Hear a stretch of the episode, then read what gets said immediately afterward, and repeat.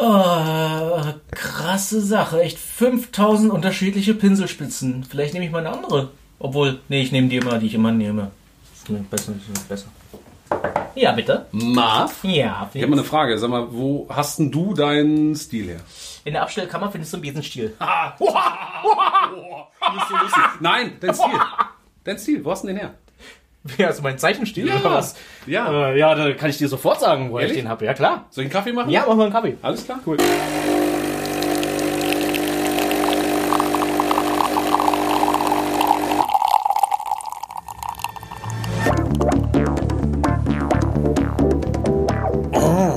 Habe ich aber sehr gut hingekriegt. Das ist Flix, ein selfmade Comic-Billionär.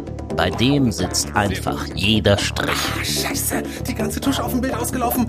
Marvin, Lappen! Kauf dir selbst einen Lappen. Ist meiner. Und das ist sein Kollege Marvin Clifford, selbsternannter Digital Hightech Comic Artist extraordinär. Nun, reagier doch mal jetzt. Ach, schön. Will der feine Herr Computer auch mal Arene zeichnen oder wie?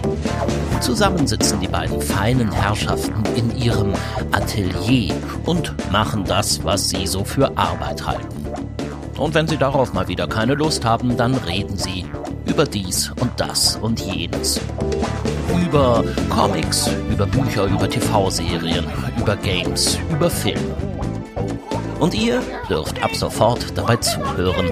Na, herzlichen Glückwunsch. Hart, aber herzlich. Kaffeepause im Atelier mit Marvin und Flix.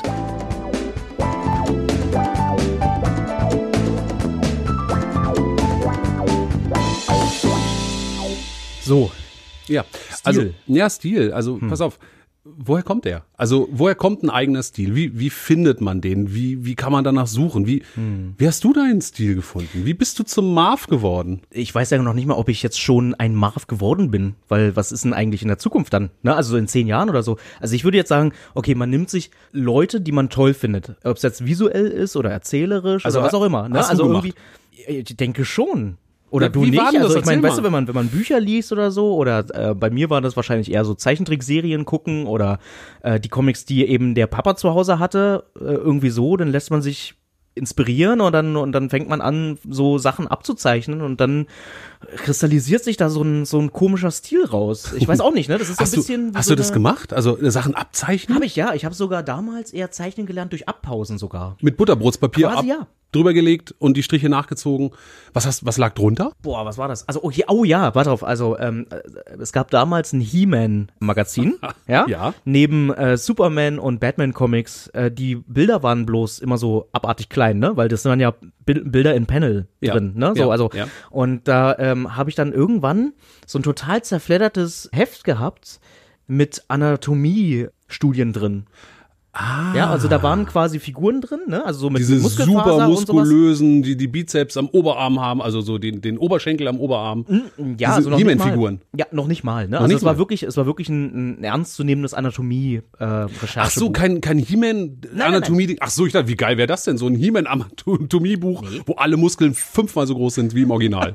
Nein, nein, nein. Also in der, in der Tat ein, ein Buch, um eben wirklich so Muskelfaserstränge und sowas. Also es war eher so ein Heft, ne? Also Ja. zu studieren. Ja. Also da gab es natürlich äh, ganz viele Posen drin, die super waren, ne? Also so wie ein Mann, der sich streckt, äh, eine sitzende Figur, ob es Mann oder Frau ist oder so, ne? Und dann zum Beispiel diese eine Pose, wo ein, wo ein Mann drauf ist, der irgendwie den Arm ausstreckt. Mhm. Ja.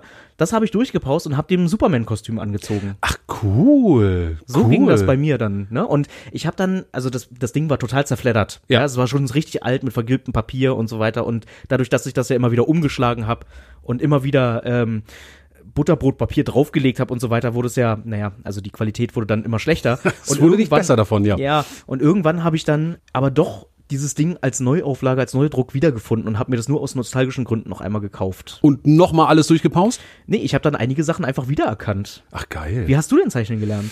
Ja, ich bin da auch immer wieder so im überlegen, weil ich bin ja in so einem halben Künstlerhaushalt groß geworden. Also meine Mutter hat als Bildhauerin gearbeitet, äh, hat sich das selber drauf geschafft. Die war eigentlich Krankenschwester und hat dann, als die Kinder da waren, gesagt, sie wollte schon immer Kunst studieren und äh, Bildhauerei machen und ihr Vater hat es ihr verboten. Und jetzt hat sie selber angefangen gesagt, ich mache das jetzt einfach. Hat angefangen, sich Keramik zu kaufen, zu töpfern. Und in dem Dorf, wo wir wohnten, gab es relativ viele Kreative. Also Leute, die von wirklich von, von, von Leuten, die, die kunsthandwerklich unterwegs waren und irgendwie so Seidenmalerei gemacht haben, bis hin zu wirklichen Malern, also ernstzunehmenden Künstlern. Und die haben zusammen so eine Künstlergruppe gemacht und zusammen Ausstellungen organisiert. Da war meine Mutter dabei und hat es auch mit betreut. Und da war ich als kleines Kind schon mit drin. Also irgendwie Leute, die malen und zeichnen und Sachen machen, das war für mich recht normal äh, als ich klein war. Und da habe ich viel gesehen, obwohl in meinem Haushalt von meinen Eltern gar nicht so viele, also gerade keine Comics waren, also bisschen Asterix, aber ansonsten waren da viele Bildbände, ja, von Picasso über George Gross, Magritte und was auch immer, ja, und eben auch Bildhauer. Henry Moore war eins der großen Vorbilder von meiner Mutter, äh, Alberto Giacometti. Und äh, diese Sachen und eben auch die Zeichnungen von den Bildhauern waren mit dabei. Und die habe ich mir als Kind angeguckt und nachgemacht. Also Auch abgepaust? ja, ja, auch. Also die weniger, da, die eher so nachgemacht. Also es gab so einen Typen, der hieß oder heißt Roland Topor, ist ein Franzose.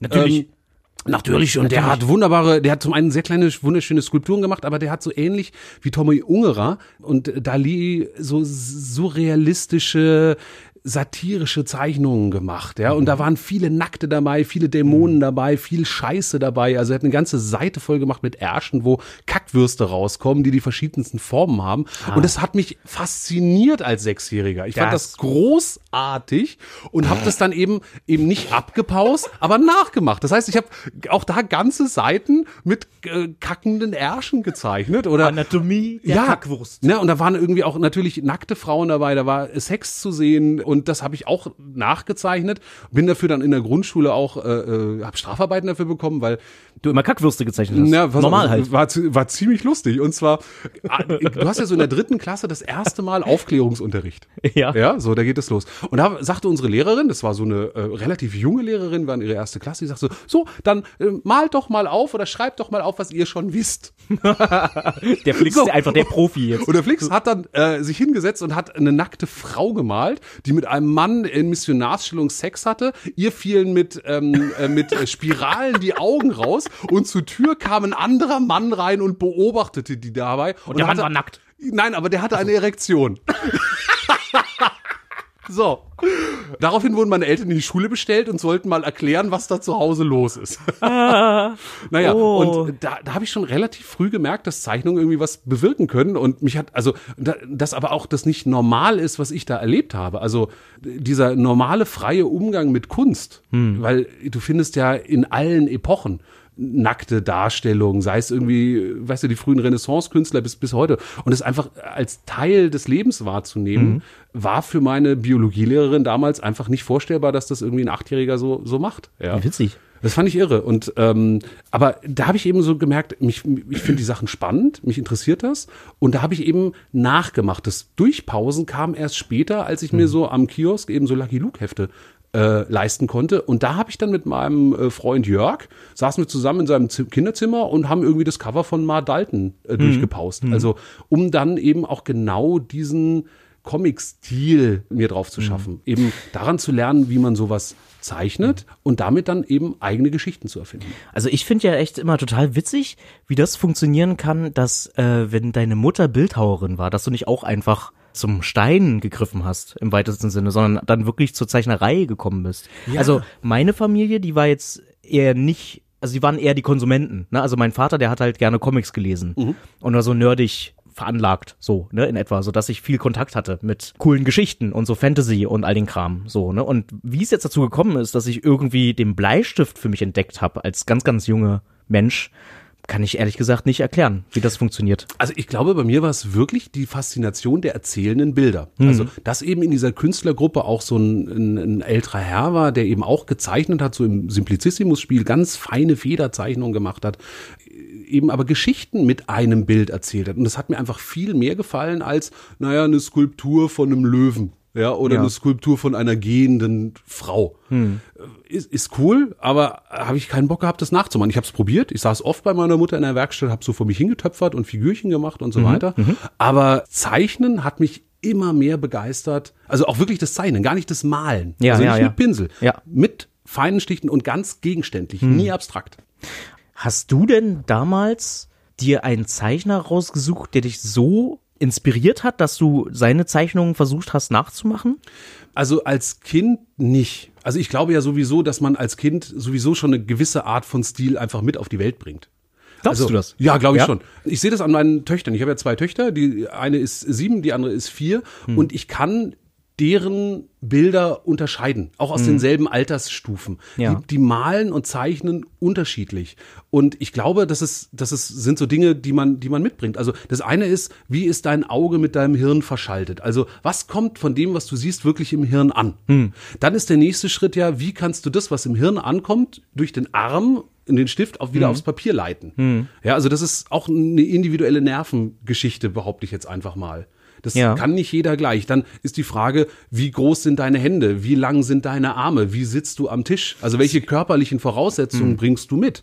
Das beeinflusst das, was am Ende dabei rauskommt. Vielleicht nicht riesig, aber eben doch. Und dann ist es eben auch das, was du, was du erlebst. Also was siehst du? Mit was wächst du auf? Also ich glaube da nicht an die Chancengleichheit, sondern jeder bringt das mit, was in seinem Umfeld passiert. Und natürlich hast du ein ganz, ist es ein ganz großer Unterschied, ob du, was weiß ich, in einem, in einem Haushalt aufwächst, wo es ganz viele bunte Bilder und Farben und Zugang zu, zu Kunst oder äh, Bildsprachen gibt, oder ob du das eben nicht hast. Das bedeutet nicht, dass der eine zu besseren Ergebnissen kommt, ja, als der andere. Aber man kommt zu unterschiedlichen Ergebnissen. Und ich glaube, das spielt am Ende alles mit rein. Du, ich ähm, finde auch, dass so ein Stil ja auch so ein bisschen vergleichbar ist. Also ich habe damals äh, während, also wenn, wenn ich Unterricht äh, gegeben habe, habe ich immer irgendwie das verglichen mit einer Handschrift. Mhm. Dass man auch sagt, okay, also du kannst ja auch nicht, also wenn ich jetzt mal deine beiden Töchter nehme, die haben ja deswegen, nur weil sie Töchter sind, nicht die gleiche Handschrift. Überhaupt nicht. Die Ne? eine ist Also- wirklich mehr in der Linie, die andere malt mehr aus der Fläche. Ja, Genau, also, genau, genau. Und das interessiert die einfach mehr. Die Dreijährige kann mir nicht erklären, warum sie lieber malt. Ja, oder besser mit dem Pinsel. Und die macht es einfach. Also ich finde es halt auch witzig, ne, wie, äh, wie sehr man so in einer, also ich zumindest, ich bleib gerne in einer Sparte gerne hängen, weil mir das irgendwie am meisten Spaß macht. Also ich habe zum Beispiel ganz viel Disney-Reskes bei mir drin. Disney-Resk. quasi. Disney-Resk. Ja, würde ich sagen. Hast du Disney-Inspiration? War das irgendwie ein Ding für dich? Oh, du, hier VHS-Kassetten, ne? Die ganzen Disney-Filme natürlich en masse, ja. Also mein, mein Opa war ja immer so jemand, der hat dann irgendwann rausgefunden, dass ich irgendetwas gern hab. Also zum Beispiel, er hat dann gemerkt, okay, hier, äh, er liest gerne ein Was ist was Buch. Dann gab's irgendwie jedes Mal zum Geburtstag ein neues Was ist was Buch geschenkt. Dann hat er Oh. irgendwann rausgefunden, oh, ich mag hier äh, Disney-Filme gucken. Ja, Ja. also dann habe ich irgendwie Ariel die Meerjungfrau auf VHS-Kassette gehabt oder so und dann plötzlich habe ich immer wieder ein neues VHS Band mit irgendwas, oder, aber dann auch äh, ganz unabhängig von Disney. Also Ja. dann gab es natürlich die ganzen Disney-Filme, aber dann auch mal Tom und Jerry oder Alle Zeichentrickfilme. oder so. Ja, quasi. Genau. Was ist dein Lieblings-Disney-Film? Also welchen ich ganz, ganz, ganz, ganz oft gesehen habe, ist Disneys Aladdin. Der hat mich Oh. damals, äh, Oh ja. der hat mich damals so geflasht, ja, weil das so schön absurd war und das so schön übertrieben war. Einfach. Der ist toll, ne? Naja, weißt du, wenn du vorher irgendwie die ganzen Filme hast, wie Cinderella und Aschenputtel oder so, wie ich ja alle so ein bisschen, naja, auch kitschig und sehr ernst irgendwo, weißt du, und dann hast du plötzlich einen Film, der nicht nur tolle Musik hat, auch irgendwo, ja, nicht so altbacken. Prince Ali, yes it is he, Haria Baba. Genau.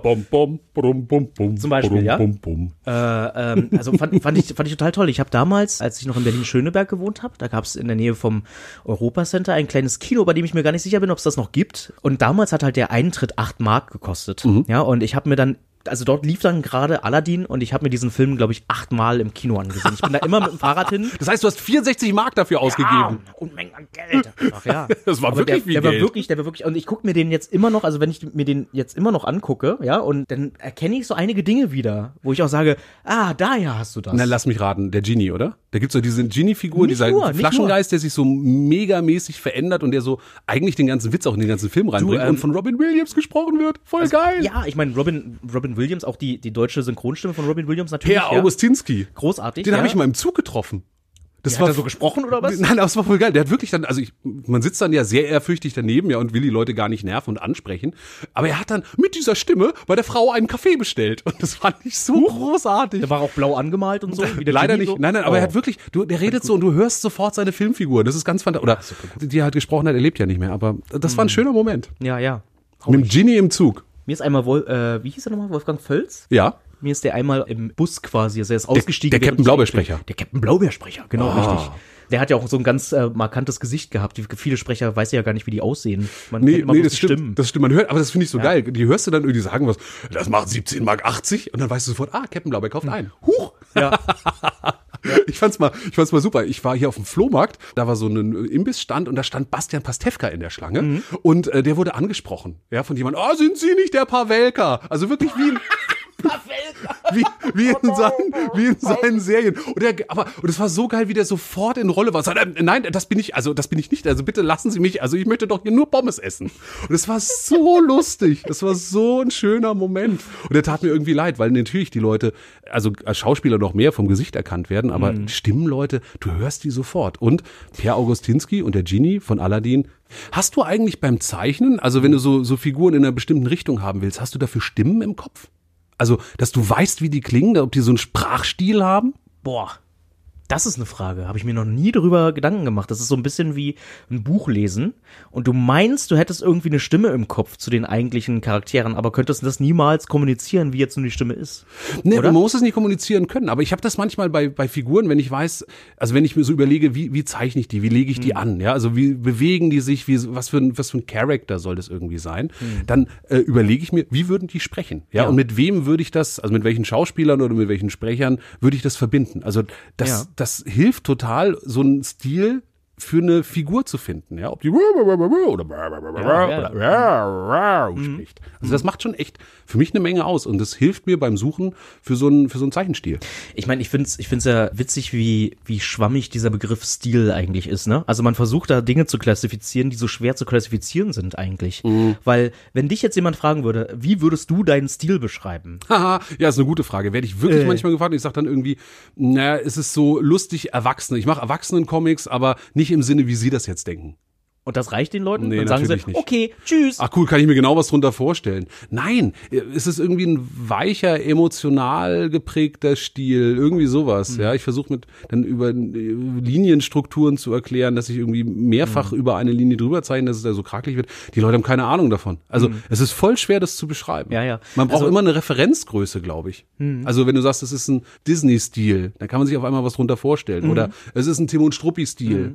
Ja, oder es ist ein Gothic-Stil. Ja, Ja, oder es, ähm, äh, ich arbeite Cartoony-Stil. Cartoony, ja, oder wie, Cartoony-Stil. wie, ähm, wie, wie Schattenrisse. So, ja, damit kann man Mhm. irgendwie Leute sich was drunter vorstellen. Aber wenn du sagst, ein Flickstil, wenn man den kennt, weiß man's. Mhm. Aber wenn man das beschreiben soll, in einem Blinden das zu beschreiben, keine Ich meine, du hast zum Beispiel diese Quadratnasen immer bei dir. Diese Quadernasen. Die machst du ganz oft. das stimmt allerdings. Würdest du das schon als Stil ansehen? Für dich? Mm, Hm, also es ist auf jeden Fall ein Element, was den Stil prägt. Aber wenn ich die Quadernasen für eine Geschichte oder für ein Projekt mal weglasse, Ja. sieht es immer noch nach mir aus. Also eigentlich Hm. sind solche Wiederholungen, nenne ich das mal, also stilistische Wiederholungen, was man ja hat bei Comicfiguren oder, weißt du so, du kennst eine Werner-Nase, Ja. du kennst eine Asterix-Nase, du kennst eine Ralf König-Nase, ja, man kann sich da gut was drunter vorstellen. Hier, Nasen machen Stil. ja, schon. Also ich meine, Walter Mörs, ja, erkennst du die Figuren sofort an der Nase. Olli Hilbring, ja, erkennst du sofort die Figuren. Es ist immer dieser oben halbrunde, unten gerade Nase. ja. Bei anderen sind es die Augen. Bei Garfield, bei äh, Nicht lustig, da erkennst du es an den, immer an den Augen, wie die aussehen. Oh, das ist voll spannend, ne? Also stell dir mal vor, wir würden ein Buch machen, wo ganz viele Köpfe drin sind. Ja. ja? Und das wäre so ein bisschen, wie kennst du diese diese Kinderbücher, wo die so geteilt sind, so auf, also Ringbücher, wo du halt so äh, gedrittelt so. Ja, also, und ja, ja, ja, und dann deine Max oder wie die heißen. Genau, dann kannst du so deine eigenen Tiere zusammen basteln. ja, ne, kenn so. ich, hatte ich, habe ich geliebt. Ja, und sowas. Der Krokofant oder so ähnlich haben wir Irgendwie eins. so. Ja, genau. ja, ja, ja, ja. Und das irgendwie mit, weißt du, dann einmal irgendwie Simpsons Augen, Garfield Augen oder sowas. Weißt du, und dann Nasen, Geil. ne, Olli Hilbrink Nase, äh, ähm, ne, der berühmte Olli und so Hilbring weiter. mit Matt Groening zusammen. Ja, Münder? Hm, Münder. Keine Ahnung. Ja, obwohl, Simpsons, ja, so Natürlich. diese Geschichte oder Ja, sowas. ja, ja, natürlich. So. Und Walter Mörsmund ist immer so diese nach unten, diese Linie, so ein quergelegtes S, ja, im Grunde. ja, genau. Also so. klar, und, und erkennst dann du immer wieder. Würde man sich halt die Frage stellen, ob sich daraus dann plötzlich irgendwie was Eigenes entwickelt, wenn man halt Walter Mörs, Brösel und äh, Matt Groening zusammen. Das ist vor allem voll cool. So ein Buch könnte man Anfängern verkaufen als Stilfinder. Ja, dass die, die haben keine Ahnung, die haben keinen eigenen Stil. Hey, Babe, hier aus 400 Beispielen suchst du deinen eigenen Stil raus. Es kostet nur 19,99 Euro. Hier Und, findest du äh, deinen natürlich- Stil. Ganz ehrlich, findet man natürlich nicht. Ja, aber die Idee ist schon ganz geil. ah, make your Stil. So. Ja, aber irgendwie. stell mal vor, ein Anfänger, ja, Ja. kommt ein an und sagt so, hallo, Herr Cliffer, Cliffer, Kleifer, Kleiferson, ja, Hm. Ja, das bin ich. Äh, ich würde gerne auch Comics machen. Wie kriege ich einen eigenen Stil? Was würdest du denn dem sagen? Lern erstmal meinen Namen. Ich, äh, verpiss dich. Genau. Ich habe keine Zeit für so ich einen habe keine Scheiß. Zeit für so einen Scheiß. Genau. Äh, ich hasse dich, du kleiner Junge. Genau. Ich guck von meinem Thron zu dir runter, du Penner. Ja. Ich, ich habe keine Zeit für dich. Ja, okay. Und dann, wenn er dann immer noch nicht geht, nimm mal, der sitzt ja auf der Schwelle von unserem Atelier und kratzt so mit, mit seinen kleinen, zarten Fingern an unserer Tür. Sagt, bitte, Herr Kleiferson, sagen Sie mir, wie ich meinen Stil finde. Kauf dir ein Blatt Papier und einen Stift von McPapa und dann geht's los. Nee, aber ganz Hol dir ehrlich, selber einen Lappen. kauf dir selber ihn. Nee, also ganz ehrlich, wenn du, also einfach diese, diese Leidenschaft, etwas zeichnen zu wollen oder irgendetwas darzustellen, ja, also nimm irgendwie sowas wie ein, ein Auto zeichnen, ja, also ein Auto ist total schrecklich zu zeichnen, weil es halt so äh, geometrisch ist irgendwo, ne, aber wenn du halt siehst, wie ein Kind ein Auto zeichnet, Ne, und diese ganzen Autovarianten von deinen Kindern beispielsweise, ja, zu, zu vergleichen oder so wie wir damals Autos gezeichnet haben oder so, ne? Und irgendwann entwickelt sich das so, dass man dann anfängt, die Materie als solche zu verstehen. Also fäng- fängst dann an, ein Auto zu verstehen. Also nicht nur die Form zu verstehen, sondern auch, wie das so ein bisschen funktioniert. Also, dass quasi die, die Räder aneinander ähm, mit, mit so Achsen verbunden sind und so weiter. Du fängst an, das, die Sache zu verstehen. Ja. Und dann habe ich das Gefühl immer gehabt, dass dann plötzlich die Striche auch ein bisschen besser sitzen als vorher. Ich glaube auch, also mich hat auch irgendjemand mal gefragt, äh, sag mal, äh, man kann dir ja ein Wort zuwerfen und du kannst den Gegenstand zeichnen. Ja, und ich sage, naja, es stimmt nicht bei allen, aber tatsächlich doch, im Grunde geht's. Wie geht es? Und dann habe ich gedacht, hm, es ging um, eine, um einen Betonmischer. Ja, Okay. Ich sag dir, Beton, kannst du einen Betonmischer malen? Und ich so, ja, hier fängst du mal an, das ist das, das Vor allem auch das. malen. Also, Malen, kann, natürlich. Kann ich den Betonmischer malen? Ja, kann ich malen. Betonmischer? Ne, das kriegt man aus Leuten, glaube ich, nie raus, den Unterschied zwischen Malen und Zeichnen. das- da kannst du, das, das wird immer so sein. Das ist auch irgendwie ganz süß. Also man muss das als liebevollen äh, Fehler betrachten. Dann kommt- es ist dann ein kommen Fehler, wir immer aber daher, weißt es du? ist ganz süß. Wir kommen dann immer daher und sagen dann so, ah, ah, ah, das heißt zeichnen. Ja, und dann sagen wir, okay, zeichnen? der Flix ist ein richtiges Arschloch. Ja, Ja, genau. so. Der, der auf jeden korrigiert mich. Ja, aber er kann einen Betonmischer. Ja, und Ja. dann habe ich überlegt, warum kriege ich das denn hin? Und dann habe ich gemerkt, okay, weil ich un, eine ungefähre Vorstellung davon habe, wie dieses Ding funktioniert. Ja. Ja, und Mhm. dann kann ich die Elemente zusammenbauen und dann erkennt man den wieder. Mhm. Es geht nicht darum, dass der eine exakte Darstellung eines Betonmischers ist. Ja, ja. ja. Aber es reicht, die Elemente, also die wesentlichen Elemente sind da, sodass der Betrachter erkennt, aha, Betonmischer. Ja. Also ist ein Teil deines Stils auch zu verstehen, wie die Welt funktioniert. So. Quasi ja. Mhm. Also ist dann, also ich dachte gerade, weißt du, als du sagst, wenn du verstehst, wie die Sachen gehen, das ist das eine. Und das wird dann gemischt mit deinem persönlichen Schwerpunkt. Also, oder deiner persönlichen Sichtweise auf die Dinge. Also, wie findest du Autos, bleiben wir beim Autobeispiel, ja, Ja. wenn, wenn du Autos cool findest, ja, oder auch eher eher auf schnelle Wagen stehst, dann wirst du auch eher solche Wagen zeichnen. Das stimmt. Ich Ja. habe überhaupt kein Interesse daran. Meine Autos sehen immer relativ knuffig aus und kommen eher aus Schlumpfhausen. Ja, so. Aber das ist auch meine Sicht auf Autos. Ich finde die nicht so wichtig. Die stehen, die stehen halt in Guck erster mal, Linie. Flix kommt mit das, seinem Auto. die stehen in erster Linie rum. Ja? Ja. So, also für mich ist ein Auto etwas, was zu 95 Prozent der Zeit für mich im Weg rumsteht. Und so zeichne Ja. ich die auch. Ja, ja. Lustigerweise gibt's dann Leute, die können überhaupt gar keine Autos zeichnen. Hm. Ja, Joscha Sauer zum Beispiel. Und der hat mich zum Beispiel mal gebeten, für einen seiner Cartoons das Auto vorzuzeichnen. Ach, wie witzig. Ja, Ja. Und, äh, und ich weiß das, weil ich erkenne dann meinen Stil von dem Auto irgendwie da drin wieder, obwohl Joscha das Ganze getuscht hat. Ist es irgendwem anders aufgefallen, dass das Auto nicht von ihm ist? Ralf. Der hat das gewusst, nee, der hat's erkannt. Der hat's erkannt? Ah, Ralf hat's erkannt. Ehrlich? Ralf, du, Ralf Rute unterschätzt man oft. Man denkt, das ist ein Cartoonist, der hat so ein tolles Auge für Details, das Mhm. gibt's gar nicht. Ich habe mal ähm, einen, einen Auftrag gehabt, daraus ist leider nichts geworden, aber das war auch von so einer Game-Firma, die an die Lizenzen von Futurama rangekommen ist. Ja. Und die wollten halt äh, eine App machen, wo sie auch so kleine Äh, nee, äh, nee, Moment, eigentlich ist es ein Spiel und das fängt halt an mit so einem, mit so einem Comic-Eröffner. Und da Ja? musstest du dir den Futurama-Stil So, drauf schaffen? Ich habe ein, ich habe ein, ein Storyboard bekommen und da ging es natürlich darum, das soll aussehen wie Futurama. Und ähm, habe das meines Erachtens auch ganz gut hinbekommen. Aber was halt die Schwierigkeit daran ist, du musst dich echt lösen von deinem eigenen Strich, was total schwer ist. Ja. Ich immer denke, okay, weißt du, bei mir, also wenn es bei dir das Auto ist, sind es bei mir zum Beispiel Hunde. Ich habe das Gefühl, ich zeichne immer denselben Hund. Ja, ein, oder Hund, immer ein Hund, Marv. oder immer denselben Baum. der neue Weißt du? Film von Till Schweiger. Also ich habe bloß zwei Sorten Bäume. Ich habe Laubbaum, groß, klein und Tanne. Groß, klein. Das war's. sind schon vier warte, Bäume. Warte, Palme. Oh, okay, warte, ich, kann- ich bin doch ein Baumprofi. Ich kann doch ganz viele Bäume zeichnen, fällt mir gerade auf. Ja, so, aber, äh, aber du hast quasi, ne, Palme, Ja. dann hast du immer so die ganz abstrakte Version einer Palme. So, weißt und du, dann geht's noch Yucca-Palme, das ist nämlich Palme mit so einem kleinen Seitenzweig. Siehst du, da, da, da hört es bei mir schon auf. Ja, aber wenn ich immer denke, okay, dann irgendwann, ja, also ich finde immer so, das ist so ein bisschen die Herausforderung. Also das finde ich auch ganz toll bei, bei uns Comiczeichnern, ja. Also wir können uns ja in jede Situation irgendwie reindenken, wenn die Story das verlangt, ja, oder halt in jede Location switchen. So, ja. Also und es gab mal ein Comicprojekt, der hat ein großer Teil der Geschichte hat in einem in einem Höhlensystem, in einem Labyrinth habe ich äh, musste ich ja also und mir gingen irgendwann diese ganzen Felsen voll auf den Keks. Ich habe das Gefühl gehabt, ich zeichne immer dieselben Felsen. Und dann musste ich mir es raufschaffen, wie überhaupt Felsen funktionieren und überhaupt, wie die aussehen können. Du, das, das glaubt man immer nicht, ne? aber wirklich dieses Erfahren von Dingen, irgendwo hinzufahren, sich das wirklich mal in echt anzugucken, also nur Mhm. damit man es mal gesehen hat, das hilft wahnsinnig, um seinen Stil zu finden. Ja, ja. Oder überhaupt zu verstehen, wie, wie eben Dinge funktionieren und daraus das für sich Mhm. abzuleiten, was, was stelle ich daran als wichtig dar. Weißt du, was auch ein ganz toller Stil ist? Was denn? Wie man zum Beispiel seinen Kaffee macht. Oh ja, ich glaube, wir müssen mal ganz kurz Werbung machen, oder? Werbung, Werbung, Werbung, Werbung. Werbung! Oh, ist das heiß hier in der Sauna. Ist er noch frei? Natürlich ist hier noch frei. Oh, der Kleiferson in der Sauna. Ach, der Herr Görmann, wie schön. Na, wie geht's? Scheiße. Wieso das denn? Ah, ich habe so schlechten Kaffee getrunken. Ach, oh, der war so Ach so, na, hm. Das tut mir aber leid.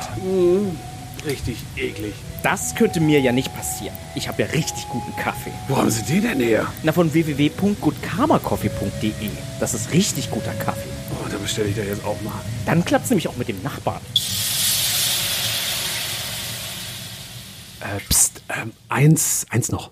Geht gleich weiter. Ja, Versprochen. Keine Werbung, also eher so Werbung in eigener Sache.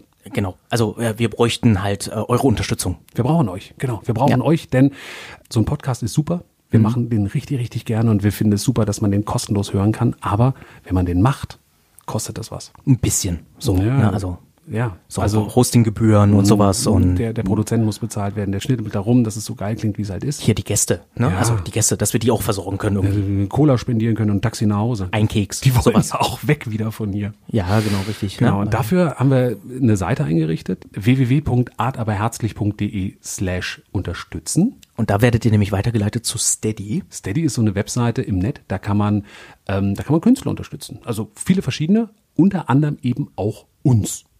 Es geht los mit 2,50 und äh, 5 Euro und wir haben für unsere Unterstützer uns dann ab einem gewissen Punkt auch Goodies überlegt. Äh, Zum Beispiel signierte Postkarten. Also wo wir selber einen Gruß drauf schreiben für euch. Hm, Personalisiert quasi. Ja. Oder, sehr geil, wir machen eine extra Folge. Eine extra Folge mit können- euren Fragen. Da werden wir auf jede einzelne Frage werden wir drauf eingehen. Jede. Wirklich jede. Ihr wir könnt uns fragen, was ihr wollt. Ja, haben wir sehr viel Angst vor. Das wird eine schreckliche Sendung und ich freue mich drauf. Genau. Auf jeden Fall brauchen wir eure Unterstützung. Vielen Dank für die Aufmerksamkeit und äh, schaut, seht euch einfach mal um. artaberherzlich.de slash unterstützen. Wir freuen uns. Und jetzt geht's weiter. So. Tja, ansonsten stilmäßig, ja. Also ich meine, das macht ja alles, also das sind ja alles so Elemente, die quasi einen Stil irgendwie formen können, ne? Also ich habe lange Jahre, ich sage immer ganz liebevoll, meinen Mentor gehabt, der eher franco-belgisch in die Richtung, also wenn der was gezeichnet hat, hast du immer das Gefühl gehabt, das sieht so nach Frankreich aus, nach Ja. Belgisch, Frankreich, ne? Irgendwie Ja, so. ja. Der Strich irgendwie auch, weil er ganz viel mit Feder gezeichnet hat und dann habe ich mir das natürlich abgeguckt, dann wollte ich auch unbedingt mit Feder zeichnen und es gibt ja auch viele Leute, die nehmen dann zwar einen Feinliner, versuchen aber diesen Federstrich zu simulieren mit Ja. dick und dünnen Linien und Ja. so weiter und kriegen dadurch eine ganz andere ähm, Stofflichkeit, sag ich mal. Du, das ist ja? lustig. Ich habe irgendwann begriffen, dass zum Beispiel Uderso von Asterix, Mhm. ja, der das alles mit Pinsel zeichnet. Dass viele Franco-Belgier mit Pinsel zeichnen. Mhm. Das habe ich probiert, bin gnadenlos gescheitert und habe dann versucht, mit Feder zu zeichnen, aber mit Feder den Pinselstrich nachzumachen. Ja, witzig, ne? Ja, und andere nehmen dann die Feinliner und versuchen die Feder nachzumachen. Wer macht denn jetzt eigentlich den Feinliner nach? Also ich finde ja immer, dass ja letzten Endes der Künstler immer das nimmt, womit er sich am wohlsten fühlt. Also bei dem einen ist es irgendwie der Bleistift, bei dem anderen ist es der Feinliner und dann auch immer ein ganz bestimmter oder in zwei verschiedenen Stärken oder so, ne? also dick und einmal dünn oder so. Andere Leute, die, also ich ich bin ja, ich bin ja jetzt eher ins Digitale übergegangen, ne? also dann dort nehme ich auch immer dieselbe Pinselspitze. Aber hast du am Anfang deiner Karriere ganz viel ausprobiert? Also so verschiedene Werkzeuge ausprobiert? Also Stifte, Papiere, um dann irgendwann rauszufinden, was dir am besten liegt? Aber ja, na klar. Wie, wie hast du das gemacht? Na, ich habe Bleistifte ausprobiert, Filzer. Ja, und auch unterschiedliche Filzer. Also Filzer, da dachte ich immer, oh ja, und wenn man die ganz, also habe ich überhaupt erstmal rausfinden müssen, wie man das hinbekommt, dass Filzer keine Streifen machen beim Ausfüllen, ja, was natürlich nicht geht. Und dann habe ich mir immer versucht vorzustellen, wie das jetzt diese Comiczeichner machen. Wie machen die das? Ja, bis ich dann rausgefunden habe, ah, die benutzen Aquarell. Habe ich Aquarell benutzt, weißt du? Und dann dachte ich halt, dann wusste ich lange Zeit nicht den Unterschied zwischen Aquarell und Tusche. Weil natürlich hat man damals irgendwie den Pelikan-Tuschkasten gehabt oder so. Aber da sah das irgendwie nicht so danach aus, ja. Nee, genau, Wasserfarben und, genau, Aquarellfarben sind wirklich zwei Paar Schuhe. So, und dann kommt noch dazu, ne, du zeichnest zuerst mit Bleistift vor, dann fängst du an, irgendwie mit einem mit einem schwarzen Filzer die Umrandung zu machen und dann gehst du da mit Tusche rein und bemerkst dann, wie, wie dann alles verläuft.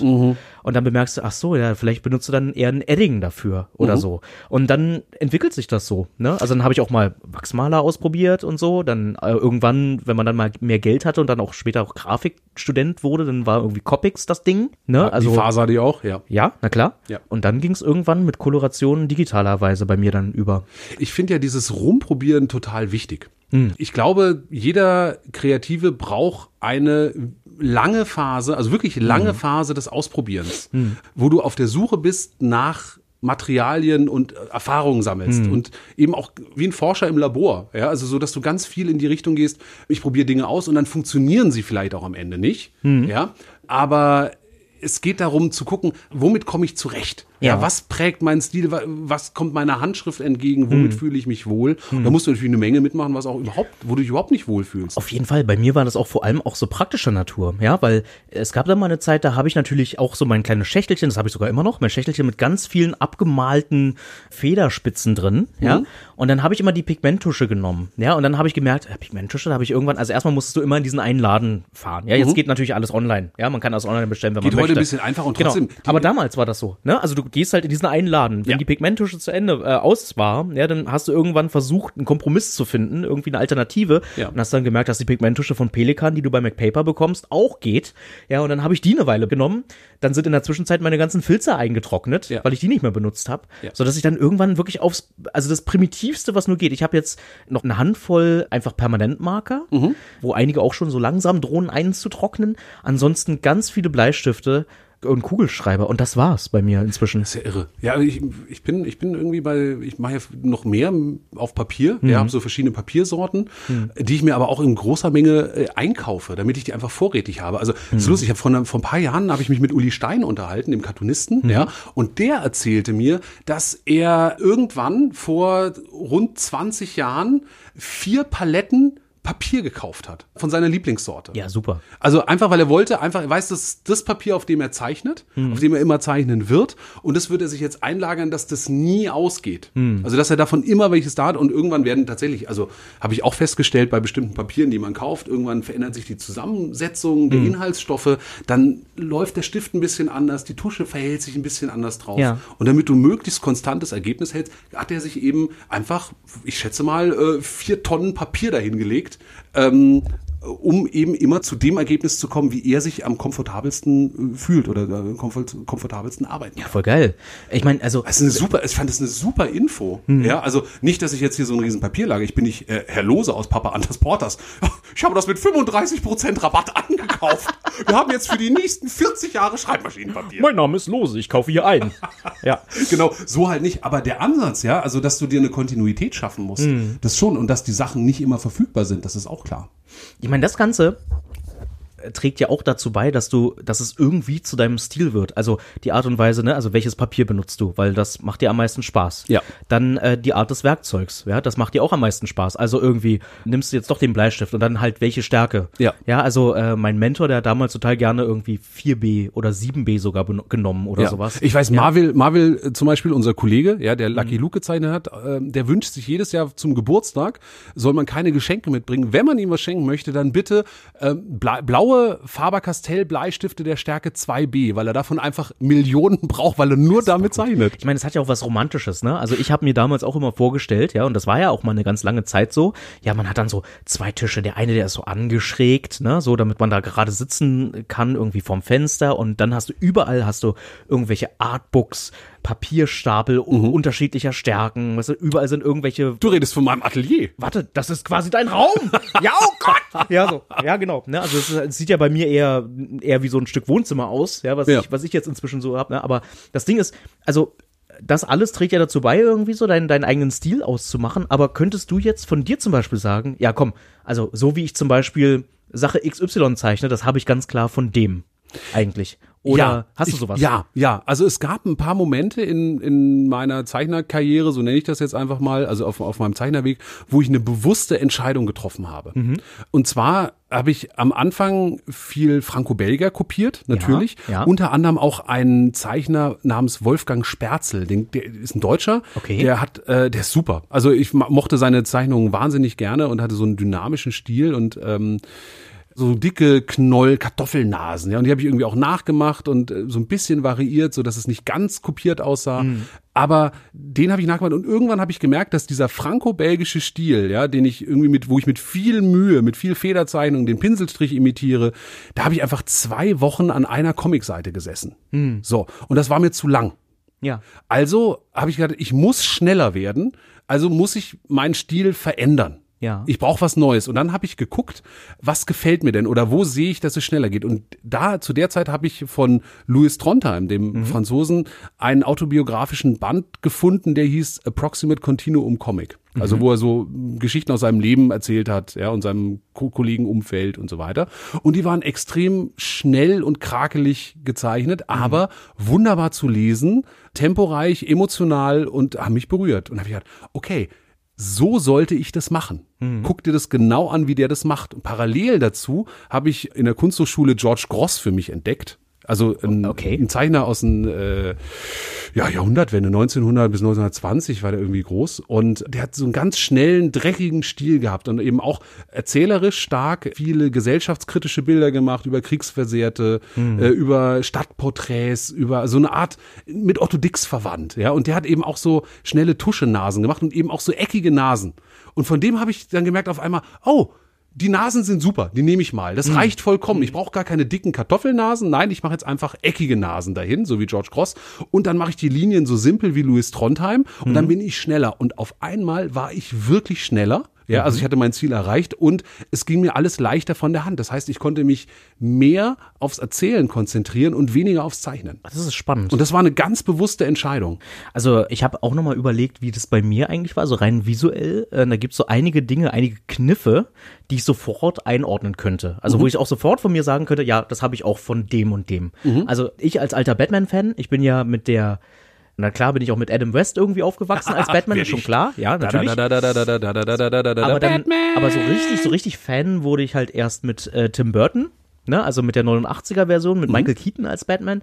Da gab es ja dann in den 90ern die Zeichentrickserie von Bruce Tim als. Oh, ähm, The Batman, The Animated Series. The Animated Series. Oh, die ist geil. irre gut. Ehrlich gesagt, die ist schon die beste Serie. Also finde ich ja auch, auch wenn ich jetzt nicht die anderen, also auch aus nostalgischen Gründen einfach. Ja, also ich Ja, habe jetzt die ist- viele Serien einfach nicht mehr verfolgt. So, Nein, aber, aber, aber äh, die ist wirklich auch gut gealtert. Die kannst Ja. du dir immer noch angucken. Ich habe ein Artbook von denen und es sieht immer noch so, geil aus und es ist 30 Jahre her. Und da habe ich gemerkt, ne, weil ich ja damals auch die ganzen Actionfiguren und so, die dazu waren, ne, die habe ich ja auch alle gehabt und dann hat sich irgendwie auch mein Strich dahingehend verändert, ne? Also dann habe ich mir quasi, also ich habe mir angeguckt, wie er zum Beispiel, ähm, weißt du, Catwoman oder so zeichnet Mhm. oder wie äh, wie Batman funktioniert, wie Schwarzflächen funktionieren, weil, ne, also wenn du irgendwie ein sehr dunkles Comic machst und du willst nicht, dass das alles irgendwie so versuppt, weil so viele Schwarzflächen drin sind, wie unterscheidet man die, ne? Und dann hast du diese Lichtkante, die er dann immer setzt.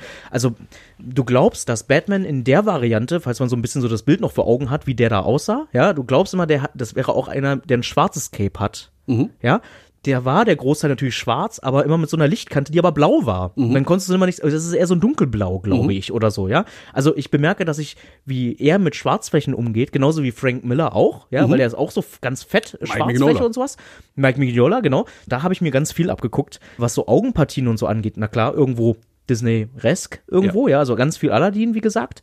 Oder äh, Herkules vielleicht auch oder so. Ganz, ganz früher war es auch irgendwie Werner.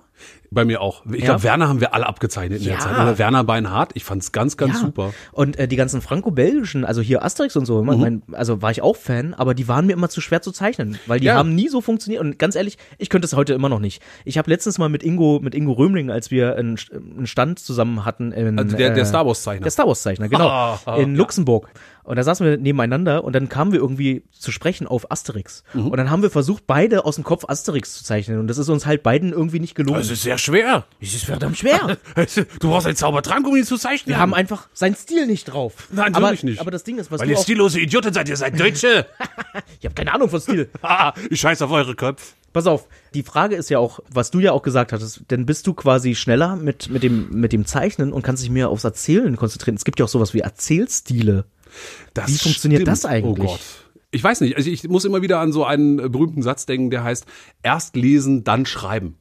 Also, Ja. dass man sich selber erstmal ganz viel mit Geschichten beschäftigt, ja, dass Hm. man liest und liest und liest. Auch nicht nur Comics, Hm. sondern Literatur, dass man begreift, wie Geschichten funktionieren, wie Sprache funktioniert, wie man auch überhaupt in der Lage ist, etwas so zu erzählen, dass es interessant ist. Also, Ja. ähm, sich auch vor Publikum zu stellen oder ja, auch kann man im Freundeskreis oder so, einfach mal zu versuchen, Erlebnisse so zu erzählen, dass das interessant ist für die anderen. Ja, auf dem auf eine Pointe hinzuarbeiten, auf einen Plotpoint hinzuarbeiten, wo sich was ändert, fällt mit der Stimme zu spielen Ja, und so ja. weiter. Ich glaube, dieses Spiel mit Sprache, dieses Ausprobieren Mhm. und dieses sich draufschaffen und immer, immer wieder in anderen Medien gucken, das Ja. ist ganz, ganz wichtig, um Stil zu finden. Also ich finde es so schwer einzuordnen, ne? Also wann spricht man quasi von Stil und wann spricht man von, ach, weiß ich nicht, irgendwie eine Marotte oder eine Masche oder sowas oder irgendwie, ne? Also zum Beispiel erzählerisch, ja? Wenn ich jetzt sage, guck mal hier, ganz viele Filme heutzutage, so Blockbuster-Filme, funktionieren nach der Reise des Helden. Das ist Ja. eine Methodik, die Ja. irgendwann in den Schieß mich tot, 50er Jahren oder sowas oder 60er oder so entstanden ist oder vielleicht sogar noch früher. Und das basiert ja eigentlich auf Odysseus Reisen. Und dann haben sie es irgendwann, also dieses, die haben dann dieses Konzept gefunden, diese Methodik, wie man Geschichten erzählt und wie man sie in einem Rahmen erzählt. Und das Ganze funktionierte ganz super für eine Länge eines Spielfilms. So, ja.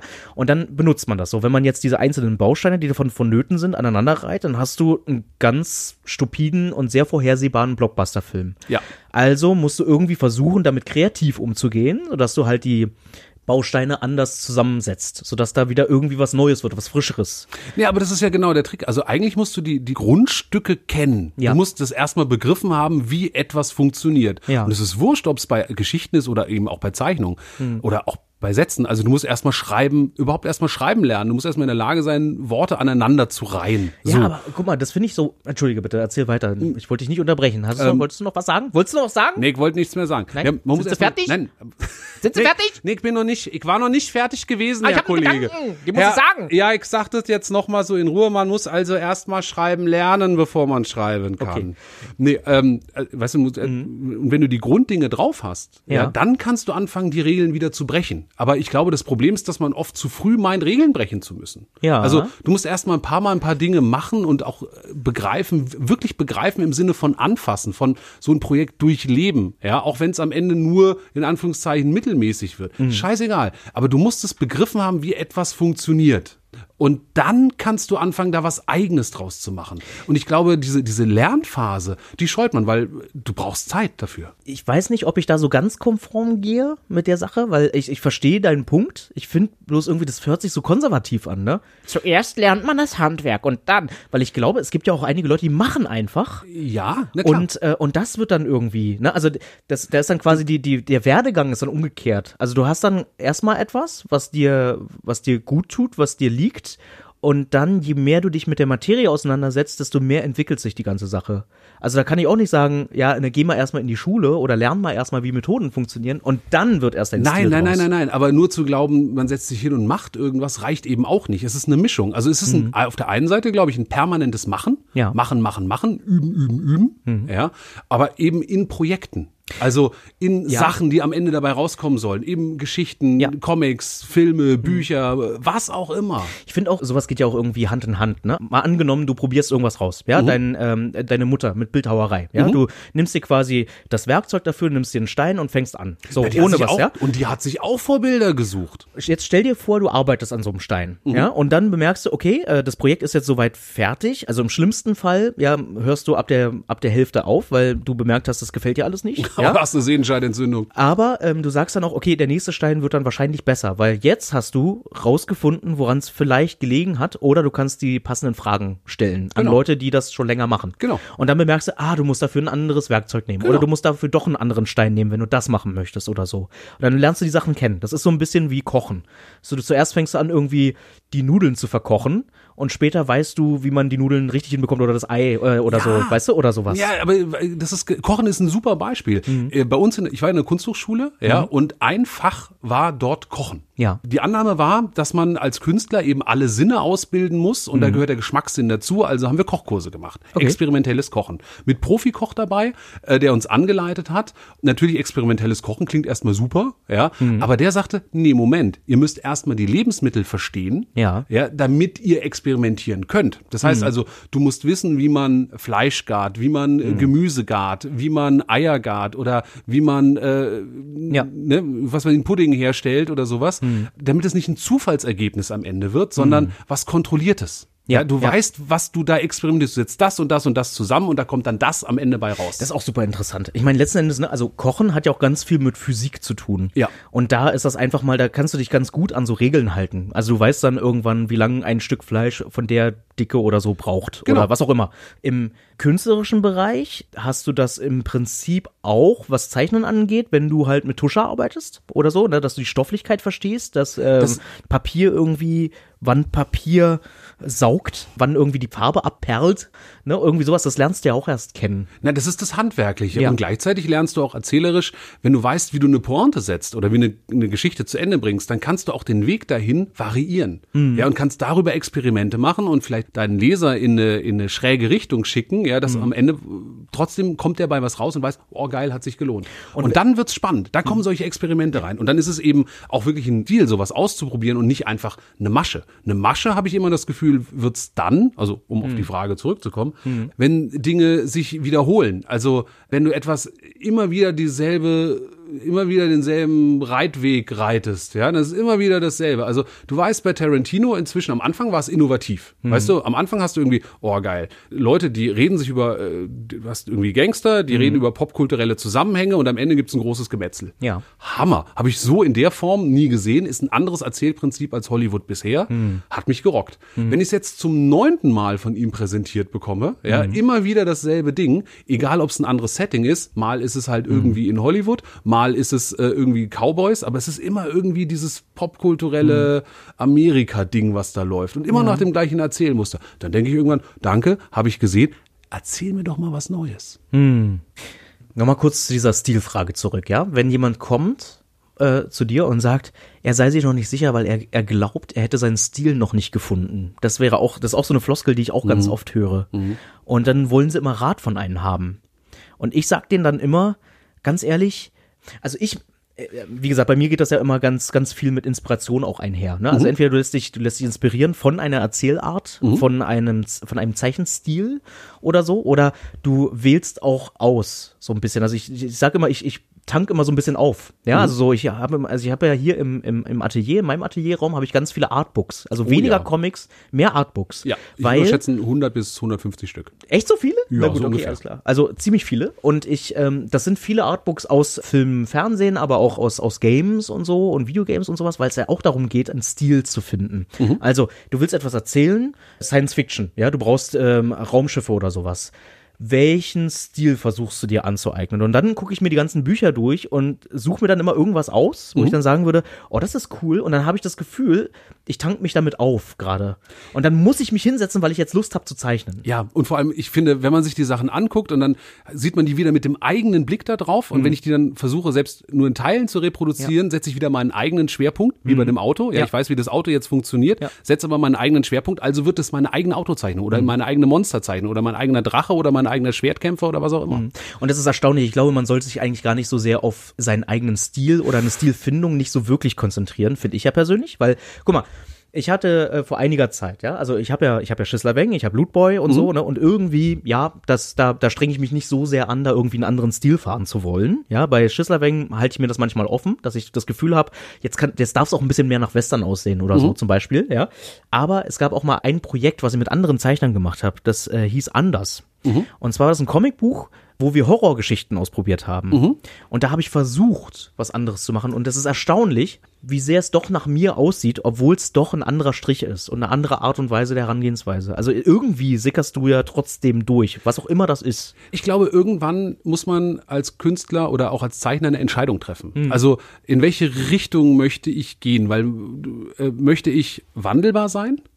Ja, oder möchte ich was eigenes verkaufen? Also zum Beispiel möchte ich ein Zeichner sein, der möglichst viele verschiedene Aufträge annehmen kann. Ja, das heißt also, ich kann meinen Stil anpassen. Ich bin nicht als Person erkennbar, sondern ich kann mich eben, was weiß ich, einen Futurama-Stil anpassen. Ich kann Ja. irgendwie für Werbekunden arbeiten. Ich kann irgendwie was Skottchen machen und die sehen ganz unterschiedlich aus. Und dann hast du die große Chance, möglichst viele verschiedene Kunden abzugreifen, damit gutes Geld zu verdienen. Okay. Oder du entscheidest dich dafür, dass du sagst, nee, ich habe in meiner Auslage nur eine Sorte Orangen, also nämlich, also ich selber, ich verkaufe mich, meinen persönlichen Stil und äh, versuche den so auszubauen oder mich so so viel davon zu machen, dass die Leute sagen, oh geil, möchte ich gerne haben. Ja. Ja, Ja. und dann kaufen sie dann eben in dem Fall einen Marvin oder einen Flix oder einen Joscha Sauer oder einen Rute oder was auch immer. Ja, ja. Ja. Das ist allerdings risikoreicher, weil man eben nur auf eine Karte setzt. Ja, also ich habe eben nichts anderes im Angebot. Ich hatte gerade äh, die letzte Woche ein Gespräch mit einer Autorin zusammen, ob ich ihr Buch illustrieren könnte. Da sollte es irgendwie um Pferde gehen. Ich sage, oh, Pferde nicht meine Stärke. Ja, ich kann gerne ein paar Entwürfe machen, ja, aber wir müssen uns darauf einigen. Ihr muss klar sein, ich kann nur das, so wie ich jetzt abliefer. Ja, entweder sie findet es gut am Ende oder nicht. Und wenn nicht, dann muss sie sich einen anderen Zeichner suchen. Ich bin nicht in der Lage, dass sie mir sagt, ach, ändern Sie das noch ein bisschen so und die sollen lieblicher gucken und vielleicht größere Augen oder sowas. Das kann ich nicht. Also ich habe nur Flix im Angebot. Man wird halt ganz exklusiv dadurch. Genau, und es ist einerseits eine Chance und gleichzeitig eben auch äh, eine Gefahr. So, Ja. aber ich persönlich finde es super, weil ich mich nicht mehr verbiegen muss. Also weißt du, ich Ja. bin schon sehr in dem, was ich da drin bin und muss nicht dauernd jemand anders sein. Das habe ich irgendwann auch erstmal begriffen, ja, Mhm. dass es eben nicht darum geht, jemand anders zu sein und zu zeichnen wie, sondern dass die Leute irgendwann einfach das so möchten, wie ich das mache. Ja. Das ist das Besondere. Da musste ich, da habe ich fast 20 Jahre für gebraucht, um das zu begreifen. Da brauchst du einfach einen längeren Atem dafür, ne? dass die Leute das A realisieren, dass das du bist. Ja. Und dass dann Leute sagen, also für Projekt XY oder für unsere Firma XY oder so, bräuchten wir so jemand, der so zeichnet wie der Flix. Genau. Du kannst Ne? Also- damit eben nicht alle Projekte machen. Das Ja. muss dir klar sein. Du Ja. bist nicht mehr für jeden Kunden interessant. Aber vielleicht eine größere Zuf- oder eine andere Zufriedenheit oder wie auch immer. Also auf jeden Fall für mich funktioniert's. Und Mhm. ich glaube, diese Frage, wie das für einen funktioniert, ob man, welche Art von Stil Mhm. man anbietet, die muss man sich irgendwann stellen. Und ich glaube, je früher man das in der Karriere macht, Mhm. desto besser ist es. Weißt du, was ich mal sagen muss? Mhm. Ich finde unseren Stil irgendwie toll. Ich finde unseren Stil auch toll. Ja, also ich finde unsere Art, wie wir reden, total toll. Ja, finde ich auch Stil. gut. Ich Mhm. finde äh, Ich finde auch, Charakter- weißt du, was ich also super finde, dass wir nicht durcheinander reden. Unseren Charakterstil finde ich auch total toll. Und Mhm, das- unseren Kleidungsstil. Wir sind auch richtig schick, was so Kleidungsstil angeht. Äh, apropos, du, äh, ist mir wirklich aufgefallen. Was denn? Es gibt, wenn ich was Offizielles zeichne, ja, oder mir Dinge ganz wichtig sind, dann ziehe ich mich auch gut an dafür, wenn ich das zeichne. Ach was? Ja.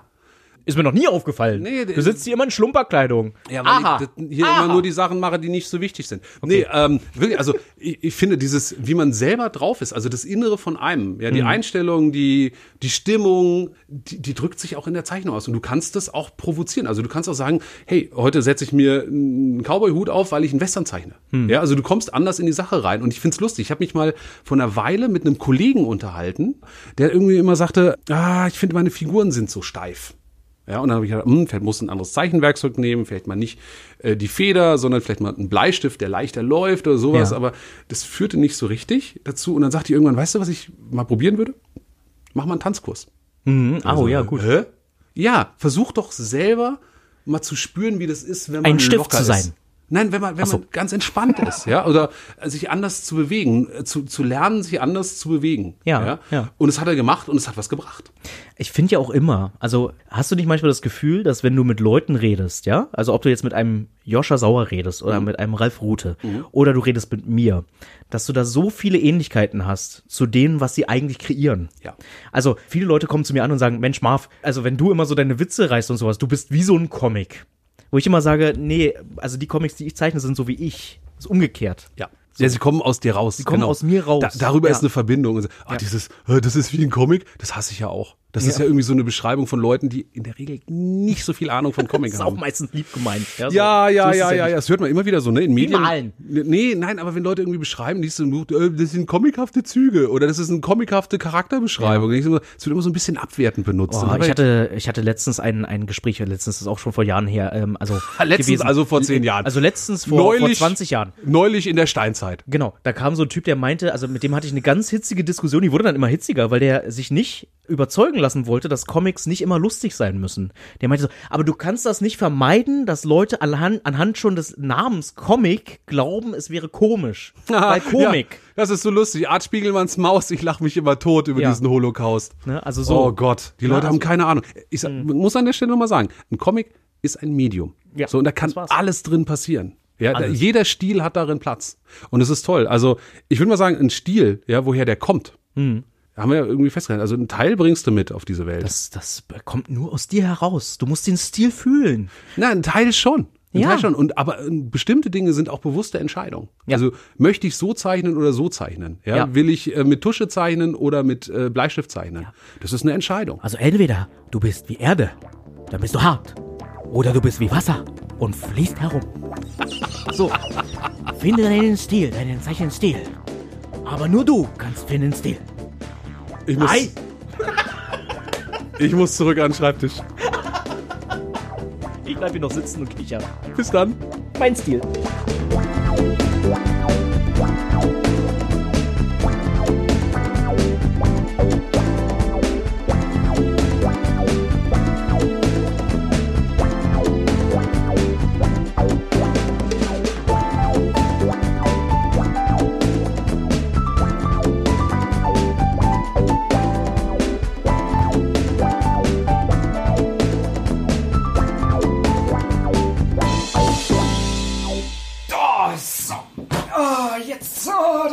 Gut. Ein bisschen langlegen ist gut. Marv, Ja, was? weißt du, was kein guter Stil ist? Na, was ist kein guter Stil? Füße auf den Tisch. Das ist mein Tisch. Ne, ist mir egal. Und weißt du, was auch kein guter Stil ist? Sich bei Leuten nicht zu bedanken. Ganz genau. Aha. So, pass auf. Wir müssen uns nämlich bedanken bei Steff Und bei Nils. und bei Erik, Marian. Nara, Kaspar. Sebastian, Patrick. Vivian, Steffen. Susanne, Holger. Reika, Volker. Thomas, Vielen Dank an Jan. Christoph, Fiona. Sven, Jan. Ingo, Arne. Torben, Sarah mit H. Markus ohne Haar, Dagmar. Beat, Stefan. Nikolas, Mirko. Andrea. Und der Dennis. Genau. Vielen, vielen, vielen, vielen Dank an euch, denn ihr seid unsere Unterstützer. Ihr macht es möglich, dass wir diesen Podcast hier machen können. Vielen, vielen Dank dafür. Und wenn ihr ähm, glaubt, ihr könntet das vielleicht auch, dann könntet ihr einfach mal zu artaberherzlich.de slash unterstützen gehen. Genau, und da gibt's nämlich, könnt ihr euch umschauen, da sieht man, wie man auf Steady kommt. Denn Steady ist die Seite, die uns unterstützt. Da kann man Künstlern ein kleines äh, Geld zukommen lassen für, für ihre Arbeit, damit sie das machen können. Weil das macht Spaß, klar, Kunst ist super, aber kostet auch Geld. Ja, weißt du, Christian, unser Produzent, muss ja auch ein bisschen was von haben. Wir, wenn wir Gäste einladen, können wir denen wenigstens ein Taxi spendieren. Wir haben die Hostingkosten. Ne? Ja, ja, das kommt halt alles dazu. Das sind so kleine Sachen so, aber hilft uns. hilft uns. Und deswegen ähm, haben wir uns überlegt, da kann man so ab 2,50 geht's irgendwie los. Und dafür kriegen die Leute, die uns unterstützen, Goodies. Hm, zum Beispiel signierte Postkarten. Genau, da schreiben wir sogar einen persönlichen Gruß drauf. Ja. Oder was ich persönlich ja total geil finde, wir machen eine extra Folge. Ja, das ist total geil, weil dann können nämlich äh, die ganzen Unterstützer uns Fragen stellen, die wir dann live in der Sendung beantworten. Genau, wenn du also schon mal irgendwas von uns wissen wollen würdest, wir werden jede Frage beantworten. Jede. Jeder. Ich habe ein bisschen Angst vor dieser Folge. Ich auch. das wird, glaube ich, ganz geil. Ja, genau. Nee, aber wer das nicht kann, also wer irgendwie gerade selber keine Kohle hat, wir kennen das ganz gut, wir sind Comiczeichner, wir wissen, wie es ist, kein Geld zu haben, Ja. ähm, dann könnt ihr uns trotzdem unterstützen. Und zwar, wenn ihr zum Beispiel auf iTunes geht und uns so viele Sterne wie möglich gibt. Genau. Oder eine Bewertung oder eine kleine Rezension schreiben würdet. Ja. Was aber total wichtig wäre, wäre, teilt uns über Twitter, über Facebook, über iTunes, teilt einfach alles. StudiVZ, Ja, TikTok, und- ja, wo genau. auch immer ihr unterwegs seid. Oder erzählt einfach mal eurer Mutter, Vater, Oma, Onkel, Tante, Neffe, dass es uns gibt und dass sie bei uns im Atelier zuhören können. Denn je mehr Hörer, desto relevanter wird der Podcast und das ist natürlich ziemlich cool. Das ist ziemlich cool. Weißt du, was auch cool ist? Die Füße auf dem Tisch haben. Ciao! Ist kein Stil, Herr Kleiferson. Kein Stil. Für mich ja.